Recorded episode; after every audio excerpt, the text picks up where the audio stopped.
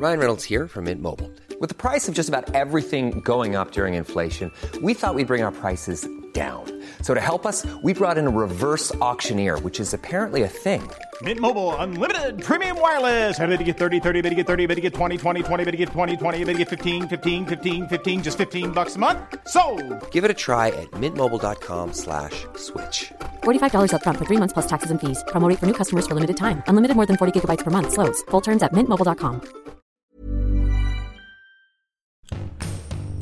Bonjour à tous, c'est Bertrand, bienvenue dans ce nouvel épisode de mon podcast Votre Coach Web. Alors j'espère que vous allez bien, vous n'êtes pas trop chaud. Euh, Aujourd'hui je voudrais vous parler d'Amazon. J'ai un petit peu chamboulé mes plans parce que vous avez vu qu'Amazon a racheté une société qui s'appelle Whole Foods, qui est en fait une chaîne de magasins bio. C'est un peu comme s'ils avaient racheté, on va dire, Naturalia ou Bio- Biocop en France.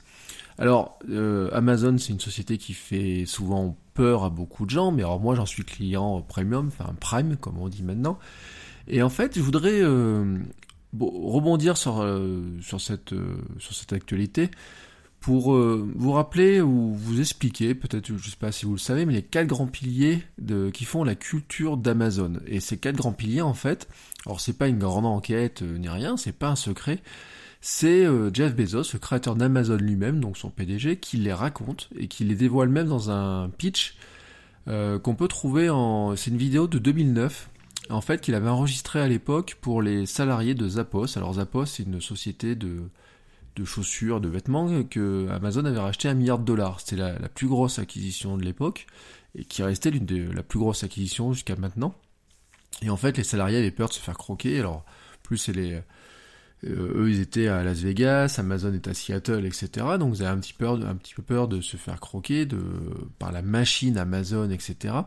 Et en fait, il, leur, euh, fait une vidéo pour leur expliquer quelles sont les quatre grandes leçons qu'il a apprises, lui, euh, Jeff Bezos, en lançant euh, Amazon, en développant Amazon tel qu'il était à l'époque en 2009. Et en 2009, c'était pas encore le mastodonte aussi gros que ce que c'est euh, maintenant. Alors, bon, je vous mettrai le lien de la vidéo dans les notes de l'émission. Euh, la vidéo, elle est pas belle, le son est pas top, euh, il y a du souffle dans le, dans le micro, etc. Euh, puis c'est marrant de voir Jeff Bezos qui finalement ne semble pas tant à l'aise que ça, etc. Et puis il a un petit paper, paperboard dans lequel il, il dévoile ses quatre grands piliers. Alors, je vous donne les quatre grands piliers parce que je trouve qu'en fait, euh, ils sont euh, très intéressants parce que on peut en, tirer euh, pour nous qui sommes des petits entrepreneurs, des créateurs de contenu, des fois des, souvent même des débutants, quelques quelques leçons intéressantes. Et la première, en fait, le cœur de tout ce que raconte Jeff Bezos, c'est son obsession pour ses clients. Il est obsédé par ses clients et en fait, il n'est pas obsédé par ses compétiteurs. Alors, c'est-à-dire que lui, ce qu'il fait, c'est qu'il regarde ce que font ses compétiteurs, etc., bien sûr, mais ce qui l'obsède avant tout, c'est la satisfaction de ses clients, c'est que ses clients euh, soient satisfaits, puissent même lui faire des remontées d'informations, n'attendent pas au téléphone ou quoi que ce soit. Euh, alors, il raconte par exemple cette obsession quand il a lancé euh, Amazon au début dans, son salon avec que le site tenait à peine la route. Il y avait une, euh, à chaque fois qu'il y avait une commande, il y a une petite cloche qui sonnait. Et en fait, euh, il a eu bien du mal à croire quand la première commande d'un étranger, comme il le dit, est passée, parce qu'au début, bien sûr, c'était des commandes des amis, de la famille, ce qu'on appellerait la love money. Hein, je vous l'ai dit l'autre jour, vos premiers fans sur euh, Facebook, euh, sur Twitter, sur Instagram ou partout, vos premiers fans, vos premiers suiveurs sont toujours des gens bah, qui sont souvent vos amis proches, la famille, etc. Ceux qui vous aiment bien et qui veulent vous aider. Mais petit à petit, il faut passer ce cap-là.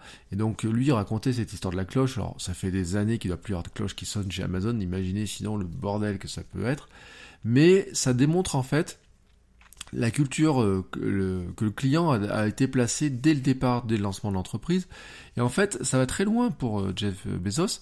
C'est parce qu'il avait, euh, on a eu des livres dans lesquels on a, su, par exemple, que euh, il a une, habitude, c'est de, dans les réunions importantes, euh, il rappelle à ses interlocuteurs la place du client en lui attribuant une chaise. C'est-à-dire qu'en fait, il met une chaise et il dit, bah là, c'est la place, c'est le siège pour le client dans ces réunions importantes.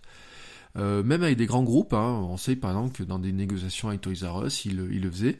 C'est-à-dire que pour montrer que le client est au cœur de la stratégie d'Amazon, et ben tout simplement, il leur réserve une place à la table de toutes les grandes réunions et autres. Ça, c'est quand même quelque chose qui est, qui est intéressant.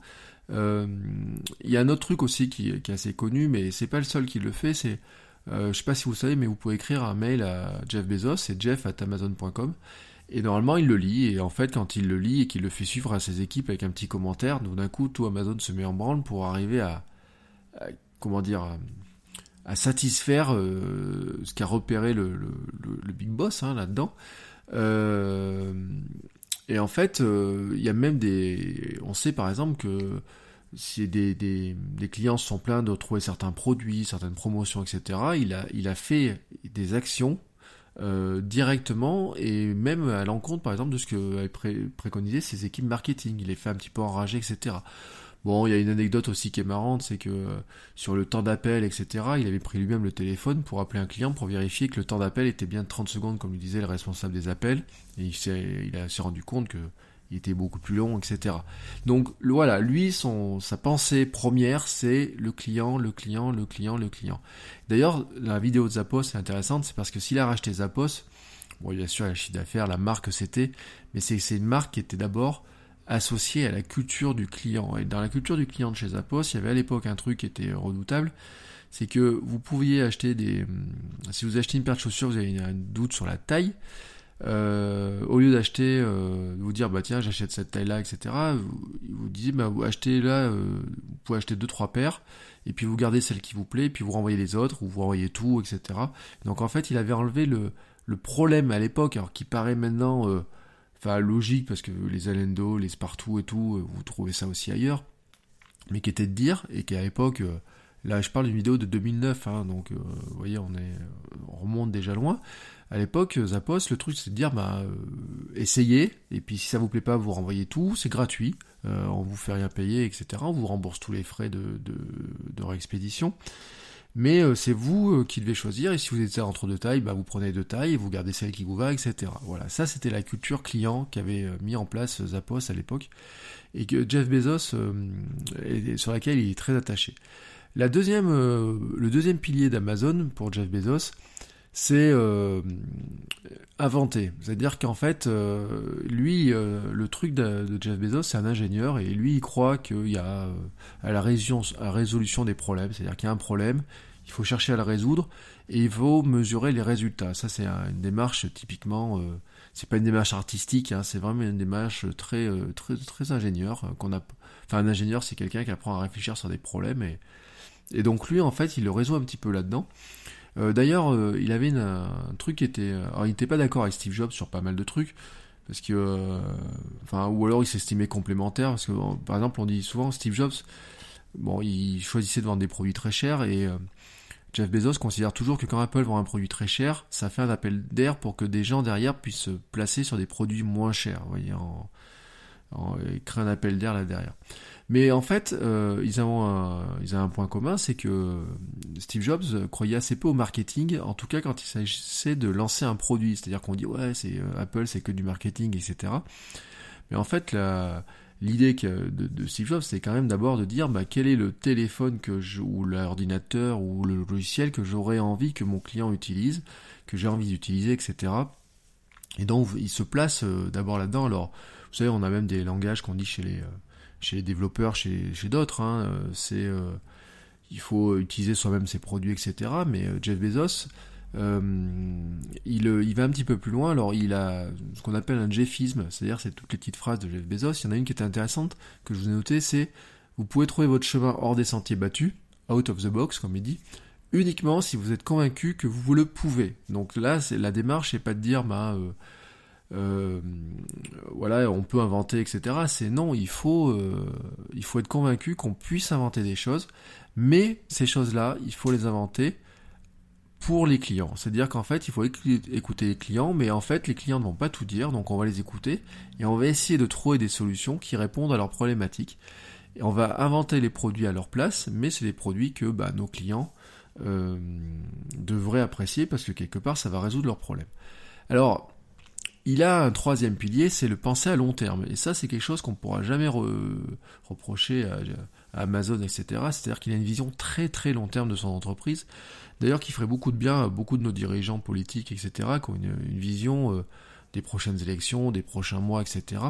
Alors que lui, il a une, vision, et c'est les visions que les entreprises essayent d'avoir et que beaucoup d'entreprises essaient d'avoir, qui est de dire, mais euh, qu'est-ce qui va se passer dans, les, dans quelques années, qu'est-ce qui se passe si j'investis aujourd'hui, etc. On a beaucoup manqué Amazon parce qu'Amazon avait pris le, Jeff Bezos avait pris le parti de dire de tout réinvestir directement, au lieu de verser des dividendes à court terme aux, euh, actionnaires, lui, il préférait les investir dans, dans, des choses qui allaient rapporter dans du long terme. Et le, son idée, c'était toujours de faire ça. Alors, le, un de ses jeffismes dans le domaine, c'était de dire qu'en fait, une compagnie qui est obsédée par ses clients et qui invente peu doit penser à long terme.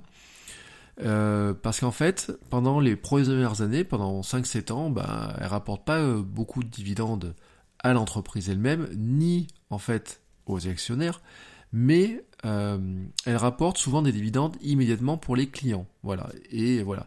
Donc lui, il a fait le, il privilégie d'abord les dividendes pour les clients, donc ce que son invention, ce que ce qu'il fait dans le site rapporte aux clients, plutôt que de voir ce que ça va rapporter aux actionnaires. Euh, et ça, c'est vraiment sa pensée à long terme.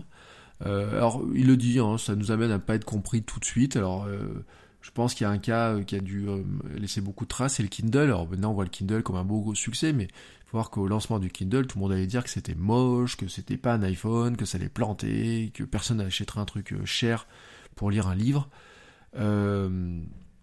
Et donc, euh, il a fallu euh, s'accrocher dessus. Euh, mais en fait, il le dit un petit, d'une manière assez, assez, il le dit dans la vidéo. Il le dit si nous on pense que nous avons raison, nous continuerons. Si nous pensons que nous avons tort, nous changeons. Mais en fait, son idée, c'est ne pas céder à des pressions qui forcent à agir à court terme. Voilà, son idée, c'est ça. Alors, il y a un endroit aussi où il a vu très long terme. C'est toutes ces solutions de cloud computing hein, dont on parle beaucoup, mais faut voir un truc, c'est que euh, il a d'abord, euh, c'était d'abord un mouvement interne dans son entreprise, parce que pour arriver à, innover, mais un petit peu contre ses équipes, hein, qu'il y a eu des choses qui ont été faites, mais en fait derrière ensuite il y a eu des années de développement pour arriver à sortir ce que maintenant on connaît sous le cloud computing, euh, etc., qui fait, qui permet à Amazon de générer beaucoup d'argent mais qui n'a pas tout de suite été compris en se disant mais pourquoi est-ce que cette entreprise va dans ce domaine-là? Et euh, les mouvements, en fait, sont pas toujours compris. Mais euh, lui, il les applique aussi sur un quatrième pilier. Enfin, il y a un quatrième pilier qui est important pour euh, à retenir chez Amazon. C'est que toujours, il considère que chaque jour est toujours le premier jour de quelque chose. Et donc, en fait, il y aura toujours des inventions dans le futur, toujours plus d'inventions pour les clients mais toujours aussi des nouvelles raisons d'être obsédé par les clients. Voilà, c'est que chaque jour, faut être euh, il faut avoir cette obsession-là du client. Euh, et en fait, chez Jeff Bezos, euh, ne court pas forcément après les dernières innovations. en tout cas pour son cœur de son activité. Parce que bon, on a beaucoup rigolé quand il parlait de faire de la livraison par drone, etc. Et on a dit, bah tiens, il court après l'innovation, ou sur des, des, des, Kindle, sur plein de choses. Hein. Mais quelque part, quand on regarde un petit peu le fonctionnement d'Amazon, on se rend compte qu'il investit euh, un petit peu euh, différemment, euh, notamment pour une raison qui est assez simple. Il a, ça a été expliqué dans un bouquin qui s'appelle Googled, euh, où en fait il a des propos assez clairs sur le sujet. Et souvent, voilà ce qui. Alors, je vous dis exactement ce qu'il dit. Il dit la question la plus courante que l'on me pose est qu'est-ce qui va changer dans les cinq prochaines années? Et il dit c'est la mauvaise question. Il dit la bonne question est qu'est-ce qui ne va pas changer dans les cinq ou dix prochaines années? Et il dit ensuite, toute l'énergie que vous investissez dans ces choses aujourd'hui rapporteront toujours des dividendes dans 10 ans. Et donc, si vous vous demandez pourquoi euh, Amazon investit aujourd'hui dans une société qui fait de l'alimentaire bio, euh, une chaîne de supermarchés, etc., ben, je pense que vous avez en grande partie la réponse. Euh, quoi qu'il arrive dans les prochaines années, on aura toujours besoin de manger. Alors bien sûr, il y a une vision stratégique autre, hein, c'est que par rapport à ces livraisons euh, en quelques heures de commander de l'alimentation sur le site et la livraison euh, en quelques heures, c'est un sacré réseau qu'il est en train de, créer comme ça. Mais on, euh, il n'est pas parti. pourtant, sa barotte, hein, c'est d'envoyer des fusées dans l'espace lui aussi. Enfin, il a des, projets de ce type-là, hein, ou Mars, ou je sais plus quoi. Quelle aventure spatiale il, il, il a lancé. Mais ça, c'est sa passion, quoi. Le cœur de son entreprise, lui, voilà, il, il, a des investissements qui sont vraiment dans ce qu'on appellerait du dur, etc., sur des choses qui ont du long terme. Et en fait, il il l'a jamais caché, il l'explique très clairement. Alors, pour conclure, euh, ce que je voulais dire, c'est que c'est intéressant de voir comment une entreprise euh, s'est pensée sur. En fait, il n'y a pas. Euh, c'est pas les 10 commandements, quoi. C'est pas 20 règles, 30 règles, c'est pas un bouquin un bouffable. La vidéo, elle doit faire 7-8 minutes. où elle explique ça d'une manière très claire, il parle pas très vite, etc. Et en fait, ce qui est intéressant, c'est que des fois, il suffit de quelques règles très très simples pour se, se, donner une ligne de conduite et puis le, essayer de l'appliquer et qu'elle soit compréhensible. Alors qu'elle soit compréhensible, bien sûr, quand vous êtes tout seul, mais incompréhensible par vous, mais qu'elle soit facile à, la garder en tête. C'est-à-dire que moi je dis, si vous devez faire un schéma en disant, ben euh, il y a trois ou quatre solutions différentes, qu'est-ce qui doit passer si vous avez des, flèches dans tous les sens, c'est pas bon quoi. Il faut que ce soit assez euh, assez logique euh, comme ça. moi par exemple sur Cyberbounia, il y a une règle que je m'étais appliquée, mais qui est une règle qui marche depuis le site à 17 ans. Et il y a une règle que je me suis appliquée, c'est de dire euh, ma règle principale dans le contenu quand je le choisis, notamment dans tout ce qui est agenda des spectacles, parler d'un événement qui va se passer, c'est donner envie aux gens d'y aller quelque part, de voir et de prendre le risque quelque part que le spectacle soit peut-être pas bien, mais prendre aussi le risque que finalement le spectacle soit génial, plutôt que de leur faire regretter d'avoir loupé un spectacle qui était génial, comme le font souvent la presse papier, où ils font le lendemain, ils vous montrent les photos du, concert, mais euh, ils en ont plus parlé après, parce que ça correspond à du remplissage de papier, à faire les photos qu'ils ont, etc., plutôt d'en avoir parlé avant. Moi, je trouve, en fait, que l'essence même de, de, de, ce que je voulais faire, c'était de dire, bah, voilà, je vais donner aux gens euh, l'occasion d'aller voir quelque chose. Alors des fois, il y a eu des loupés. Hein. J'ai un conseil, j'ai un souvenir, par exemple, de d'avoir fait un article sur David Hallyday, un concert David Hallyday en disant, disant ça va être génial, et puis en fait c'était nul, mais on y était nous, donc je peux vous dire à quel point c'était nul, etc. Mais euh, si ça avait été génial, en fait les gens ils se seraient allés et ils auraient passé un moment génial, quoi. Bon après moi il faut que je l'assume quand je dis quand, quand c'est nul, mais c'est c'est ça s'assume relativement facilement. Euh, L'autre leçon qu'on peut donc voilà vous devez euh, vous mettre des règles comme ça, etc. Euh, mais quelques règles qui sont simples. Un autre euh, élément qu'on pourrait aussi se dire, c'est que finalement, euh, si on prend ces critères d'investissement, on pourrait. Euh, je vous ai parlé l'autre jour du contenu un peu de long trend, des du l'evergreen content, c'est-à-dire des contenus qui ont de la durée de vie assez longue. c'est assez intéressant parce que notamment, on pourrait se dire que si vous n'avez pas beaucoup de temps pour créer beaucoup de contenu, pour publier beaucoup de contenu, c'est pas la peine de faire de la course à de l'actualité qui est périssable en quelques minutes, en quelques heures, etc. Ça, c'est ce que font les grands médias. Euh, J'étais épaté. L'autre jour, je, je, sais pas si vous avez vu, il y a un article qui est sorti sur l'huile de, coco ne serait pas aussi pleine de bénéfices, etc. Je cherche un article. Ça part d'un article aux États-Unis, d'une étude américaine. Il y a des milliers d'articles aux États-Unis, des milliers d'articles en France. Ils ont répliqué ça à une vitesse mais folle. En fait, il y a des études qui ont montré qu'en quelques secondes, une information publiée quelque part répliquée dans le monde entier, mais sans aucune réflexion, etc. Si vous voulez jouer ce jeu d'être, de répliquer l'information aussi vite que les autres, en fait, le seul truc dans lequel il faut investir, c'est un robot, mais humainement, vous pourrez jamais faire ça. Ou alors, c'est vraiment, euh, vous avez une armée de journalistes qui sont capables de faire ça, mais je pense pas que vous écouteriez ce, podcast tout de suite, euh, vraiment pour prendre cette décision-là. Le, si vous avez peu de temps à faire, ce que je vous avais dit, c'était de dire, faut faire un contenu qui ait une durée de vie qui soit assez longue. Euh, assez longue, c'est la question que vous posez aujourd'hui. Ben, c'est peut-être vos clients potentiels, vous pensez à vos clients, ben, quels sont ceux que je vis, à qui s'adresse cette information-là, euh, les clients existants et potentiels, et leur proposer justement des, euh, des choses qui leur serviront aujourd'hui, mais aussi demain, peut-être dans un an, peut-être dans deux ans et autres. Vous voyez, la vidéo dont je vous parle, elle date de 2009, et elle est encore valable. On peut expliquer avec une vidéo de 2009, euh, finalement, euh, d'une part, il montre qu'il a tenu ses, promesses la plupart du temps, mais en plus, euh, c'est euh, ce qu'il a appliqué à l'époque en 2009 pour Zappos, s'applique pour World Foods, etc. Et ça continue comme ça. Donc, appliquez-vous aussi à créer des choses qui durent. Et des choses qui durent, il y en a plein. Et notamment une chose qui dure dans le temps, c'est la marque. J'en reparlerai relativement souvent parce que ce qu'on doit construire sur Internet, finalement, beaucoup, euh, c'est pas utiliser un réseau social plus qu'un autre, c'est pas dire tiens est-ce que je vais sur Facebook, est-ce que je vais sur Twitter, etc. C'est comment je crée une marque avec un nom, ça peut être un logo, mais un logo ça change, mais un nom, une marque personnelle, quoi, votre nom, votre prénom, si vous travaillez dessus, ça se construit dans le temps, qu'on vous reconnaisse dans le temps, etc. Et ça, pensez aux auteurs par exemple. Euh, il y a plein d'auteurs où vous achetez le bouquin parce que vous, vous savez que la marque de cet auteur-là, le style vous plaît, etc. Et donc, la, la, la, marque est fondamentale dans, dans, tout ça, surtout quand tout bouge vite autour de vous. Finalement, qu'est-ce qui reste? C'est la marque. Et les, grandes marques, euh, quand vous regardez bien, celles qui ont une vraie euh, puissance, un vrai appui, c'est des marques qui sont construites sur des valeurs qu'on sait construire facilement dans le temps. Alors on reparlera beaucoup de la marque parce que je vous parlerai, et je, je, je vous l'ai dit, euh, je vous parlerai notamment de la manière de réfléchir à la marque, à la marque personnelle.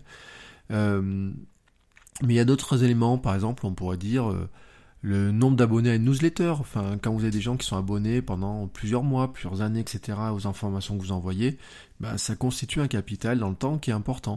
Et en fait, on aurait plein de choses qu'on pourrait construire comme ça dans le temps.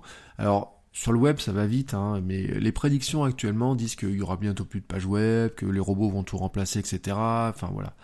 Euh, vous pourriez faire la course à toutes ces informations-là, etc. Lancer des bots, etc. Je vous dis pas qu'il faut pas le faire, mais ça veut pas dire que parce que on est en train de faire des bots sur Messenger, euh, Google ne marche plus, que la page web ne marche plus, que le newsletter ne marche plus, que les bons vieux réseaux sociaux. Moi, j'ai des étudiants l'autre jour disent ah mais Facebook c'est dépassé, euh, c'est nul, je préfère Instagram, Twitter c'est mieux, etc. Mais en fait, la bonne page, vieille page Facebook, elle est peut-être ancienne, mais si elle vous apporte de la visibilité, si elle vous apporte des visiteurs, des ventes, etc., bah, il n'y a pas de raison de la bazarder comme ça, juste parce que peut-être elle paraît pas à la mode pour quelques jeunes euh, qui vous feraient des remarques là-dessus. Donc voilà. Et puis bien sûr, euh, la leçon la plus importante, hein, c'est de penser aux clients à vos clients, aux clients potentiels, aux gens à qui vous voulez parler, que vous voulez viser, que vous voulez convaincre, euh, tous ces personnes-là, parce que finalement, si vous faites quelque chose sur Internet, et le sujet de ce podcast, c'est vraiment de dire, mais qu'est-ce que vous, comment vous allez parler à ces clients-là et comment vous allez les convaincre de vous faire confiance. Il euh, faut penser à eux et il faut les avoir en obsession. Quelle est l'information qui leur semblera la plus importante? Qu'est-ce que vous devez leur donner? Quel est le service que vous devez leur rendre? Qu'est-ce qui va leur apporter de la satisfaction et qu'est-ce qui va leur apporter du dividende à eux sur le court terme? Plutôt qu'à vous voilà qu'est-ce qui vous apporte qu'est-ce qui leur apporte à eux? D'un dividende une satisfaction et ensuite euh, derrière eh ben, vous verrez qu'en construisant ça ça devrait vous apporter mais peut-être sur du long terme aussi des retombées mais bien sûr pour penser à son client il y a une chose à laquelle il faut penser vraiment, c'est le définir. Qui est mon client? Qu'est-ce qu'il veut? De quoi a-t-il besoin Etc. Et ça sera justement un sujet dont on parlera très très vite. Voilà, cet épisode se termine. Je vous remercie de l'écoute. Je vous remercie aussi euh, de tout, de vos remarques, de vos commentaires, etc. que vous pouvez me faire. Le podcast, je vous l'avais dit, maintenant bien sur iTunes. Il a même sa nouvelle petite icône. Il a changé de catégorie puisqu'il est plus en technologie, mais il est en marketing. Euh, mais bon, si vous êtes abonné, vous vous en rendrez pas compte. Euh, n'hésitez pas à aller mettre une petite note, un petit commentaire ou m'envoyer un petit mail, tout ce que vous voulez. Et moi je vous dis à demain. Ciao